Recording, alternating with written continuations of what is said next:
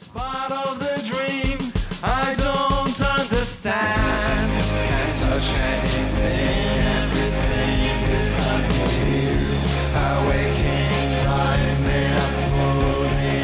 dreams. Hello, welcome to another episode or another training.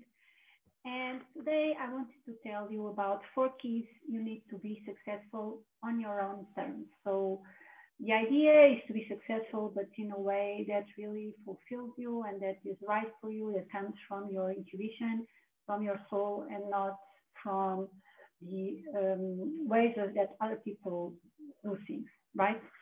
So the first thing you need is the right mindset. You need to know that you are the creator of your life, you need to uh, really believe in yourself and that you can accomplish what you set out to do. And that comes also from um, knowing that you are the creator, right? When you know that you are the creator of your reality, and when you really believe that, then you can know that you can create anything you want. And so you can for sure uh, create your goals. So, yeah, and then the right mindset also has to do with having the right mindset as you go along, as you are, you know, in your day-to-day life, as something triggers you or some situation arises that is, you feel that it's hard. It's about being able to keep going, having the discipline to keep going, um, even when things don't seem to work out, even when you're not getting the results you want. It's working with what comes up, working with what seems that is an obstacle, but really it's pointing you, it's the key that will show you what you need to work on inside yourself so that you can move forward.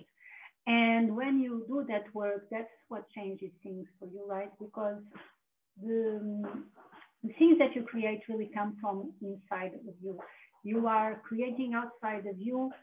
Your reality is what a reflection of what's inside of you. So the main work is working on understanding what's inside of you, why are you creating things as you are creating them now, and what are your patterns, what is in your unconscious mind, and how you can change that. And yeah, so that's the idea about the mindset. Also, yeah, you also want to have a mindset of you know what what is your why? Why do you want that success? Why do you want that thing? And the main goal should be to realize your true self so to become your higher self and know that you are this creator that you can create anything that you have all the possibilities and operate from that place instead of from the ego that um, growth and arriving there is really um, a purpose in itself, right?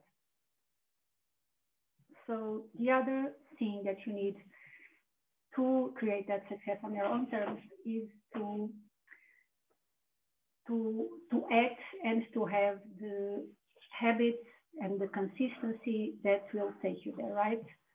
So um, so you want to be consistent in going for your goals, for for whatever you want to be successful in. If it's in your business, for example, you need to know what are the actions that you need to take and keep moving and being really able to be disciplined to create that um, those habits, those actions to also to access your intuition. So that's the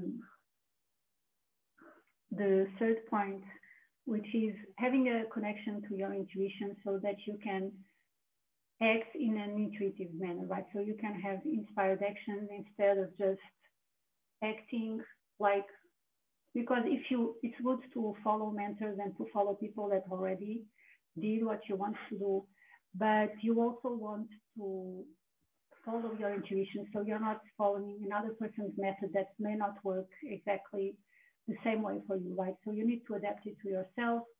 And sometimes you just need to do things your own way. So it's good to work with a mentor so that you can also understand other, other ways of doing what you want to do, but you also need to start to have a more a stronger connection to your intuition so you can do things from inside of you. So it's your own way and so that you can create true success for you because if you're doing things like others, that's the method that works best for them, right?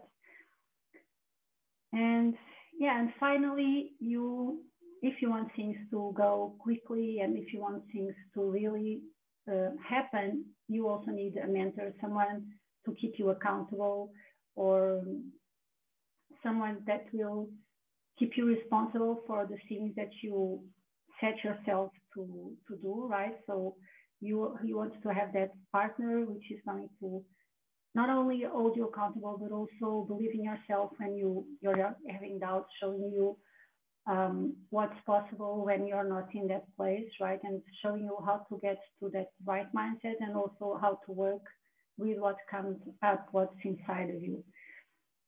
And yeah, so those are the four things.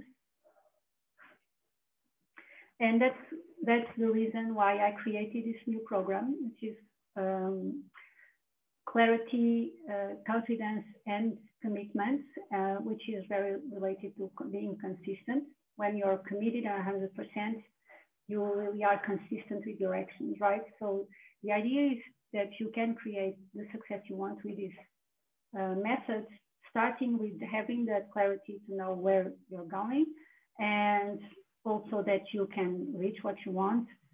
Then having the confidence that comes from the mindset, from knowing that you are the creator and that you can create anything you want and, that, and believing that you can really do it. And that confidence also um, comes when you're acting on your journey so that you keep going and so that you keep also being consistent with the actions, right? So it's all everything related. When you're committed, which is the, the third step of the program, when you're committed to, to what you want and you're 100% all in, then you're going to really be able to keep going and be consistent and not slack or just you know start to give up or be very active for a while and then start to stop. And so you're moving to your two steps forward two steps back and you don't move from your from where you are and yeah also the program helps you with every every one of these keys that i told you about because we do a lot of mindset work in the one the coaching call so the one-on-one coaching is mostly to work with the situations that you are having in your life, the, the triggers. And also we're going to do weekly accountability to keep you on track so that you really feel that pressure, which is a healthy pressure to, to act and to keep what you, your own words to yourself, right? And in this case, you're going also to feel um, more accountable because I'm also going to be checking with you at the end of the week if you were able to do everything. And if you weren't, we'll, we'll see why is that happening, right? What's inside of you that's creating that. And also the actions, of course, so acting and really keeping those actions going I'm also going to help you with that in the program. And we also have a, a training, four trainings about this. So I'll also tell you how to create the habits that you need, how to create a plan and how to listen to your intuition, which is the, the third key that we were talking about. So how to connect to your intuition more, what methods you can use. And in the call, we're also going to do that one-on-one. -on -one. And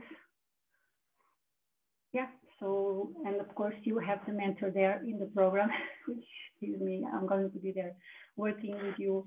And it's a program that goes for three months, but you, you can see the details in the page that I'm going to put in the comments below. And that's it. So yeah, so the idea is that uh, you're going to have my help to accelerate your process and really get you quickly to the goal and to reaching the success that you want. So I hope it helped. Talk soon. Bye. Thanks so much for spending this time with me on the A Beautiful Life podcast. I'm so glad you're here. And if you love this episode, please share it with someone who would benefit from it. You can also leave a review, that would be awesome. Tell us what you think or what you want to hear more so we can help you and more people with living a beautiful life. Thanks so much. The sun goes down sound of the